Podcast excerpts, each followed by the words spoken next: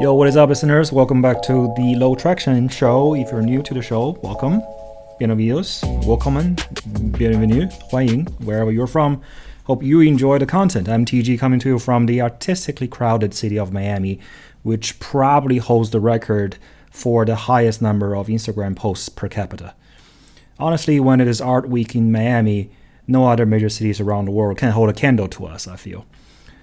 But really, please tune in and follow the show on Google Podcasts, Apple Podcasts, Spotify, Amazon Music, Stitcher, or really wherever you listen to your podcasts. Please leave a comment if you like to interact and talk about the topics that we discuss. And uh, in today's program, we shall discuss something positive for a change. In last week's show, we talked about some of the features in modern cars that I really, really don't like and I find very useless and stupid. This week, I think just to be fair, we should talk about something more positive. So here we are. I'm going to talk about some of fun- functions and features of modern cars that I really love, and some of them I really cannot live without. So without further ado, let's get into it. Feature number one. So, you know, I don't I don't want to sound like obviously a old guy who's really into older cars that is really simple to drive and doesn't have any modern features. Obviously, I'm not one of those old curmudgeon kind of people, but to show that, you know, the number one feature that I really, really enjoy using is a very modern invention, and that is the adaptive slash radar cruise control. If you're living in a city and you commute during rush hour traffic, you realize how useful and user friendly and just life saving this function actually is. Imagine if you're sitting in bumper to bumper traffic in the morning and you're just tired. You just don't want to deal with it. The traffic is moving very slowly. You have to accelerate to five miles an hour and then stop, accelerate again and then stop again. This is really annoying when you don't have adaptive cruise control, and this fun- this feature actually solves the problem perfectly. Obviously, I'm talking about a adaptive cruise control that actually works. If the function actually sucks itself, then obviously don't use it. Um, so far, all the functions, all the adaptive cruise control features that I've used are, you know, kind of hit and miss. Um, some cars had it really down. Uh, it accelerates very smoothly and then it follows the front car, the car in front of you, very nicely. You can set the distance you want to keep in between yourself and the car in front. It also, you know, decelerates pretty good, and most of the you know modern cars they can decelerate to a full stop and then start again without disengaging this function. Obviously, sometimes you have to touch the you know accelerator pedal just a little bit to get the car started again, but the function is still engaged. It doesn't just automatically shut off, and then you have to set the speed again, set the cruise control again. So those are usually the good ones. And obviously, the uh, you know self-driving slash so-called self-driving, I'm quote unquote on that, um, and um, you know autonomous features well, I, I hate to say autonomous, but let's say ADAS features on a lot of the modern cars, especially EVs, they're even better, right? They can do a lot of for you. They can even do lane changing for you. So that really is a good function, a good feature to have when you're you're driving in bumper to bumper traffic. Um, and then it actually helps you if you are kind of low on energy or you are kind of like just your mind is wandering around where you are not engaged. Uh, sometimes accidents happen and this this feature actually helps you to avoid these kind of incidents. So this one is actually pretty good. This is one of the modern car inventions that I really really dig. You know, for the cars that don't have this feature on them, sometimes you just have to try to avoid the rush hours. You have to just leave a little bit later or a little bit earlier, uh, or find alternative routes. But overall, I think this is really a good um, development in the modern car technologies. The car features that I really, really enjoy using, number two, uh, this may be an obvious one, but I really enjoy using a good Android Auto or Apple CarPlay. Like I said, this is sounding like I'm pointing out the obvious here, but a lot of the cars, especially the cars that are a little bit older, maybe a little bit you know older than 10 years old or maybe 8 years old, they don't have a very good interface with your phone especially these days, everybody is using a smartphone. Very few people use non-smartphones, and uh, Android and Apple CarPlays, they are actually very, very good software to use. especially Android Auto. I mean, I don't know too much about CarPlay. I, I use it sometimes, but I feel like the user interface is not as user friendly as the Android Auto version of it. I think the Android Android Auto actually gives you a little bit more um, control and functionality on the car's display, versus you know Apple CarPlay. You have to, you know, execute most of the control on your phone. I feel like, but no matter what, either one is great. They are great for using modern cars that with touch screens.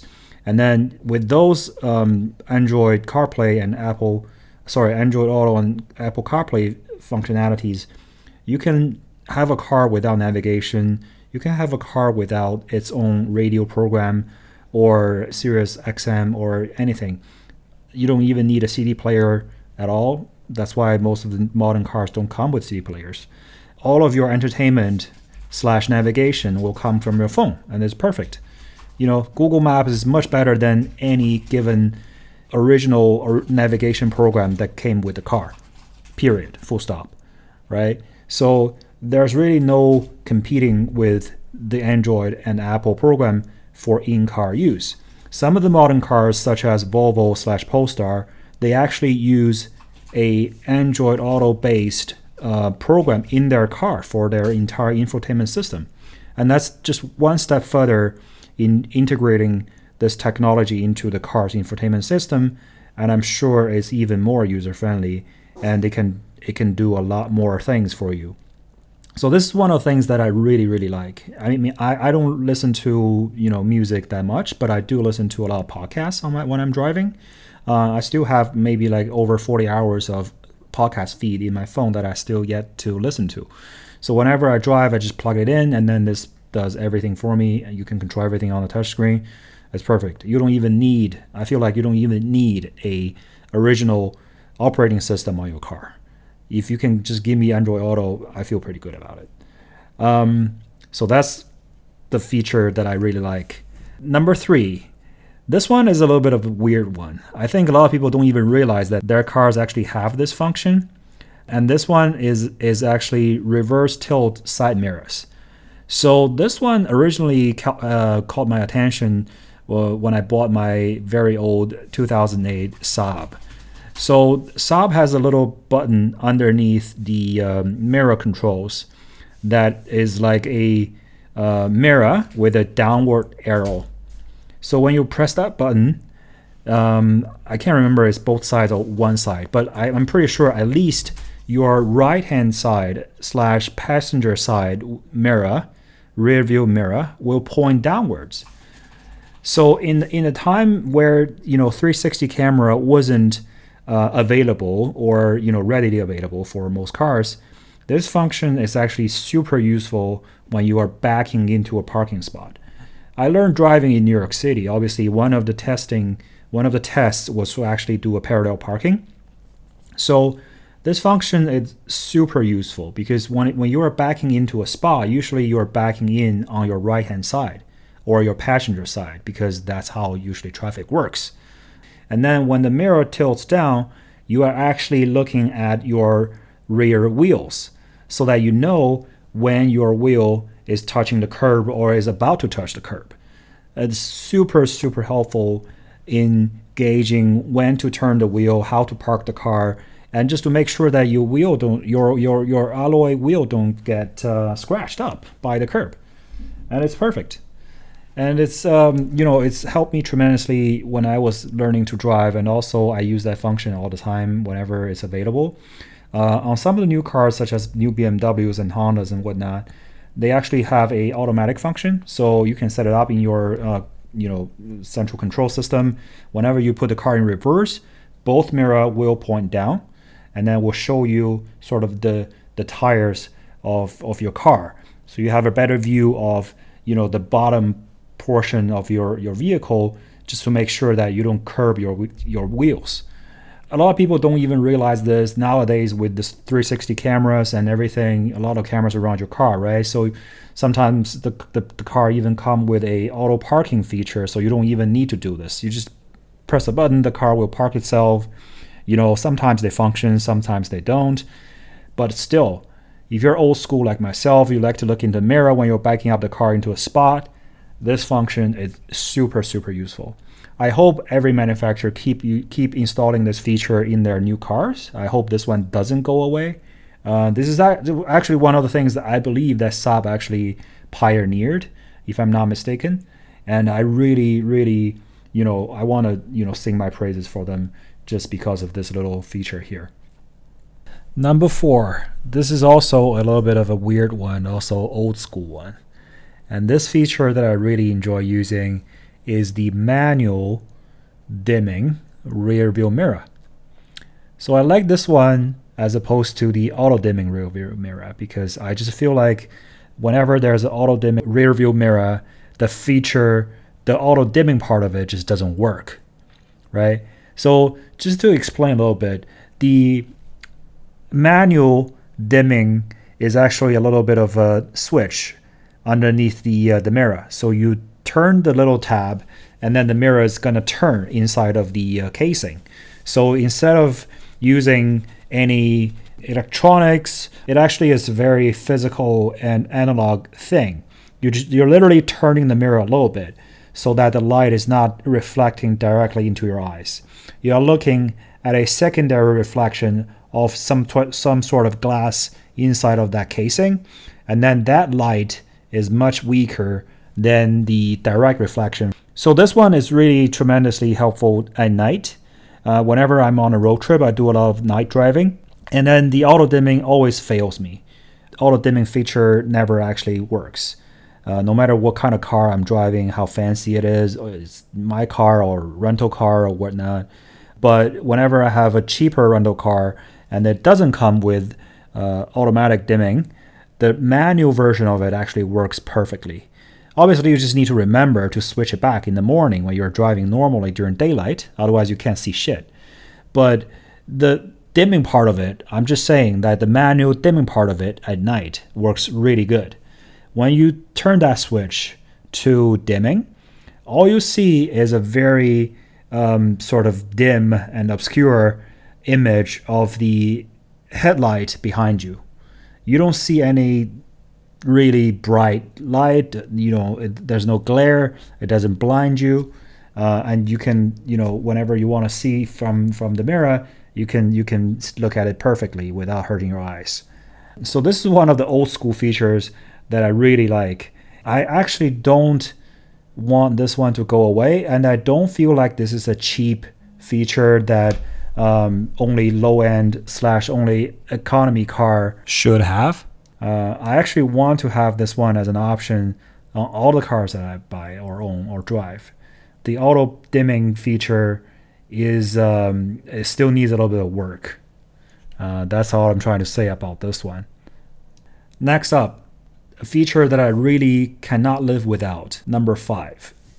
This one is especially important if you live in a very sunny uh, environment, such as myself. I live in the city of Miami, right? The sun is shining 365 days a year, and then it's, it's actually very, very dangerous to expose yourself too much to the sun. One, it gives you glares, it blinds you. Two, it gives you skin cancer. And three, I'm actually particular sensitive, particularly sensitive to the sun, and I I'm I got sunburned super easily if I stand in the sun for like maybe 10 minutes without any sunscreen. Even if I wear a sunblock, the, the fucking thing still gets me, right?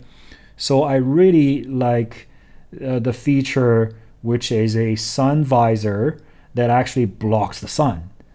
So this sounds like a little bit counterintuitive. The, the sun visor is there to block the sun, right? So it actually, you know, you fold it down, it blocks your sun when if you're driving into the sun, like you know, at night if you're driving towards the west, you know, this is gonna help you uh, to obviously block the sun without having that direct light into your eyes and blind you and you don't know where you're going.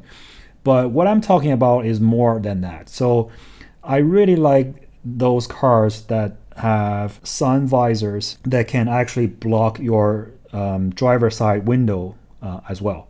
So some of them, as you know, they, they turn. You can detach them from the, the ceiling and then turn to the side, but sometimes they don't slide.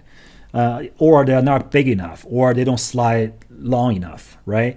So to the extent that this visor can actually slide all the way back, and it is big enough to block at least part of the window so that the sun is not directly hitting your face and the side of your eyes is is critical, right?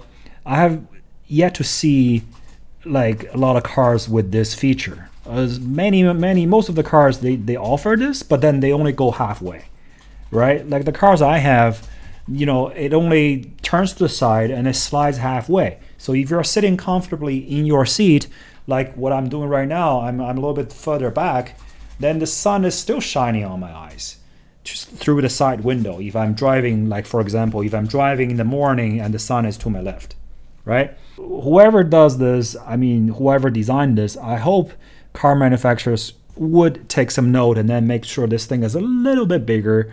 I know it's a design you know compromise. No no, no cars are not every car is big enough to fit a fucking huge visor there and then you can turn it and then turn it back.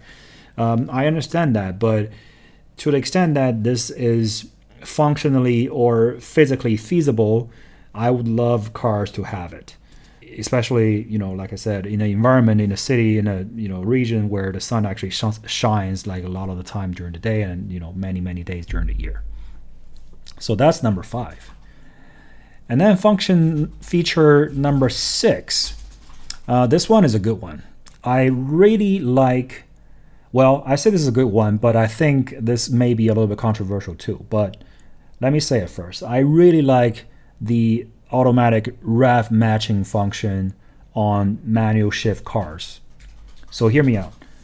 This thing is controversial because hardcore manual people would say that, dude, you should learn how to drive a manual properly and learn to heel toe yourself, right?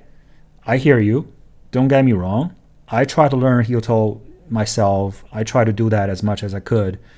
But what I'm thinking is the auto rev matching function actually helps preserve and promote manual drive cars. Because a lot of people are afraid of manual shifters, right?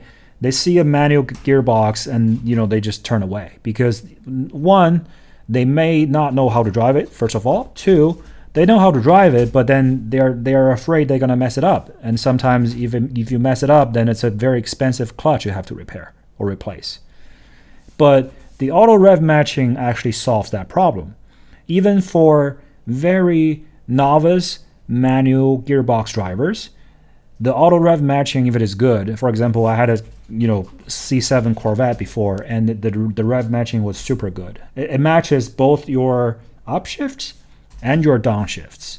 So it's it's almost like a cheat code, right? As long as you can start your car from the first gear, then you don't have to worry about shifting. You just press the clutch, shift your gear to whatever. Just don't go like from fourth to first, obviously, but then you can just roll your gears as if it's uh, as if it's an automatic transmission, right? Just press the clutch pedal, put it in gear, lift the clutch pedal, and then the car just goes very smoothly. It's gonna rev match itself. I think it's a perfect tool for two reasons. One, like I said, it promotes manual gearbox into a greater population uh, to the people who are a little bit new to this and not that good at you know heel toeing, right? It's actually sort of preserve helps preserve the uh, the manual gearbox for the rest of us, right? And number two, if you're doing like super high intensity performance driving, then the auto rev matching is actually a great feature to use, even if you're very good.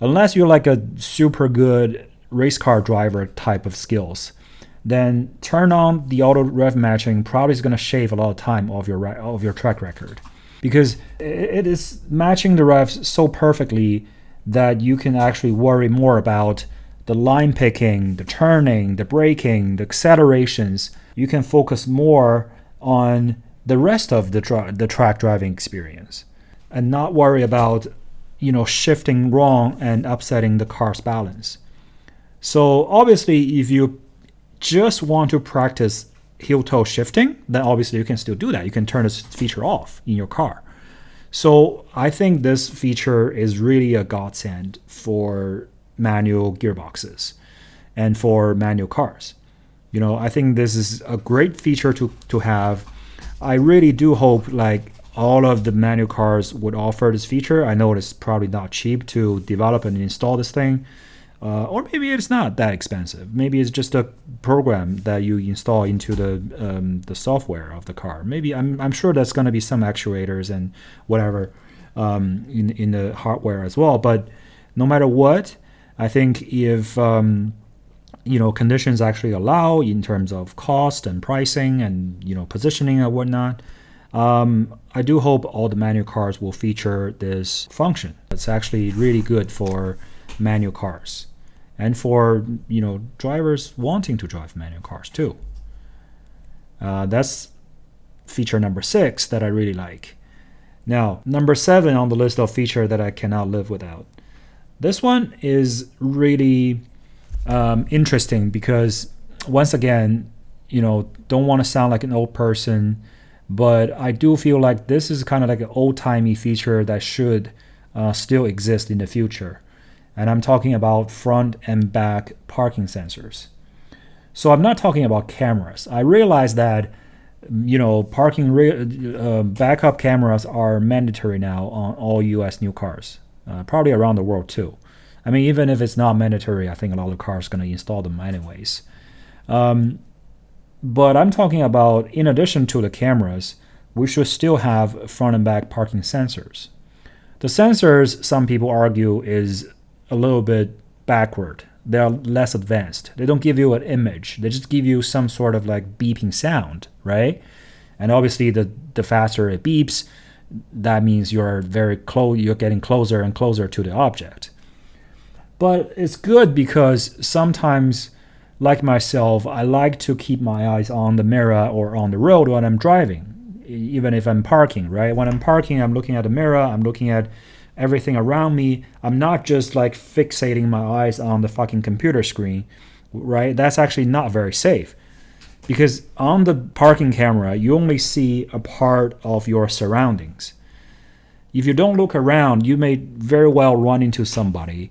And then if you don't have the parking sensor, even the camera doesn't really tell you where you are because you see an, see an image and sometimes you know you don't you, you cannot judge how close you are to an object from the camera image right? Sometimes it's very deceiving. So to have the front and back parking sensors will actually help you tremendously when you are trying to drive close to a very obscure object or if you're backing into a very tight spot. And then it's especially useful if something like a animal, a dog, or a young kid that is too short for you to realize in your wind from looking just outside of your windows, then it's super helpful to detect those things too. So it definitely helps you to avoid a lot of you know unnecessary damages to your car number one and also it avoids unnecessary accidents uh, both in terms of property damage or you know human casualties so I think that's a good feature to keep. Um, I feel like most of the cars don't have these sensors as standard. You have to pay for this as an option, or you know, select this as part of some sort of like safety or convenience package. But I do encourage people to pick it. I think it's super useful. You know, obviously the 360 cameras kind of serves the same purposes, but I'm a little bit old school. You know, I like to look at the mirrors instead of the cameras when I'm backing up. And I like to use my ears to listen to the beeping sound and sort of detect what's the what the distance of my, between my car and the object is. So that's just my take on that. I feel like this feature is super useful and all the manufacturers should keep offering this even into the future when the cars can drive themselves. All right, car feature that I really like number 9 so this one is a new thing, is a new love that I found recently. Uh, obviously, the city of Miami is super hot in the summer. If you park your car outside for more than 10 minutes, um, it, it's going to become a sauna. Uh, the inside of the car becomes super hot, and then especially if you have like darker color trims, uh, steering wheel, seats, and carpets and everything becomes super super hot. So to have a remote start is actually very, very helpful. I'm talking about either using your key or using a mobile app or whatever, you know, connectivity tool that you have to start a car remotely. A lot of modern cars offered offer this And it wasn't until recently that I, when I, you know, actually used it for the first time, that I realized how how important this one is. Like I said, you can turn the turn the car on remotely, and then the AC is gonna blow in cold for like 10 minutes before you arrive. And then when you jump in the car, everything now is either very very cool, or if you drive in the live in the winter region, very cold place, then you can start a car and start turning on the heat beforehand. So it's like a comfort feature, obviously. It's a convenience feature. It's not something like super essential for daily driving or, you know, driving at all. But I think this is a good feature that a lot of cars are offering. Obviously, it's more like a luxury car thing, but I do really like it. I think this one, you know, call me a little bit soft or whatnot. It's, this thing is actually uh, a really good thing to have in extreme weathers you know, obviously, uh, if you're complaining about weather, then you might as well have the car drive itself to you, right? What if it rains? Then you can turn the, car can turn on itself and drive to you before you have you, you walk into the rain and get wet all over. But that's kind of off topic. I mean, obviously these days cars do that too, but I'm a little bit, you know, I kind of reserve my opinion on self-driving cars slash the summon feature on certain cars but you know I do like a remote start. Uh, and you know the good thing about that is also you don't have to too, you, don't have to worry too much about security or uh, the car being stolen because even though the car has been remotely started, people cannot just open the door and drive it away, right? So the car is either still locked or you know if people try to open it, the car is gonna shut off. So I think that's really good development in car technology, and um, I do actually use it quite a lot. Uh, but you know the weather now is much more mild and cooler, so I don't use it very much in the wintertime or the fall time. But come summer, if I leave the car outside, I definitely use this feature. And then I'm gonna do a number nine, which is kind of like a bonus point because in the last episode I did eight features that I really, really hate. Now I have done eight features that I really cannot live without. I'm going to give you a bonus, which let's call it number nine, right? And the bonus feature that I really want in the car that I own is I want the car to have at least two charging outlets, both in the front and in the back seats. So this is kind of like again stating the obvious. A lot of people would love to have this, and a lot of car manufacturers i mean i'm not saying something that is you know groundbreaking. I feel like a lot of people have complained about the, their cars not offering enough um, usb slash you know cigarette lighter outlets. So you know, recently as, as as recent as you know last week i was trying to charge two phones in the bmw that we have. And then turned out one of the outlets is uh, right on the dash. It charges your phone very quickly and there's another USB outlet inside of the uh, glove box in the center console. And that shit doesn't charge your phone at all. It's super slow. It almost doesn't charge your phone at all. I don't know if it's an issue with that particular outlet or if it's a car, you know, feature just by design. But having only two ports and only one of them can charge your phone. By the way, the one that I charged my phone was actually a cigarette lighter so you actually need to plug in an adapter to use that as a USB charger. By that definition, I only have one USB port in the entire car that actually doesn't charge the phone. So that kind of sucked. Whether the car offers wireless charging, I don't really care. So as long as you offer at least two different charging ports or charging outlets for my mobile devices inside of the car, then I'm happy, right? A lot of people say you can do a, you know, a, a lighter cigarette lighter adapter that has multiple outlets on them. Sure, I can do that. Why not? I'll just spend like five dollars on Amazon and buy one of those. But the point is, it is like super easy for car manufacturers just to put in some additional charging ports. How much does it cost? Right? A few cents, maybe a dollar. Sure, the costs add up, but then you can also transfer that cost to your consumers. The consumers want it, then you just give it to them and then let them pay for it. And the thing is that the wireless charging is great and all, but sometimes it doesn't work as well. Plus, if you want to look your look at your phone or your mobile devices, you have to pick it up from the mobile charging station. Right? Then it doesn't work. This is something that I it's a semi complaint because I'm saying that all the cars don't have this feature, right? But also it's something that I really like. If a car offers more than two charging ports, then it's a it's a win. And also, don't forget the back seats. People in the back seats and their mobile devices also have rights. They also want electricity and charging. So don't forget about those as well. Okay, that was a relatively quick and dirty, short program for today.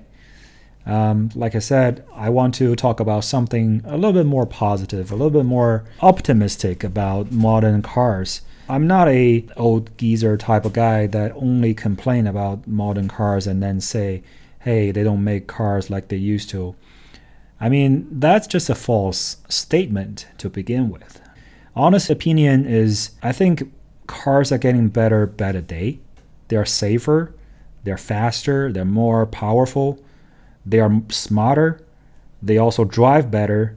Just generally speaking, every new generation of car that comes out is just objectively better than the older generation. Obviously, I'm not saying that I don't like older cars.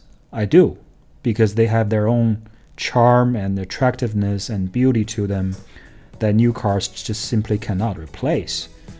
But that doesn't negate the fact that I also want to enjoy some of the modern technologies that new cars has to offer.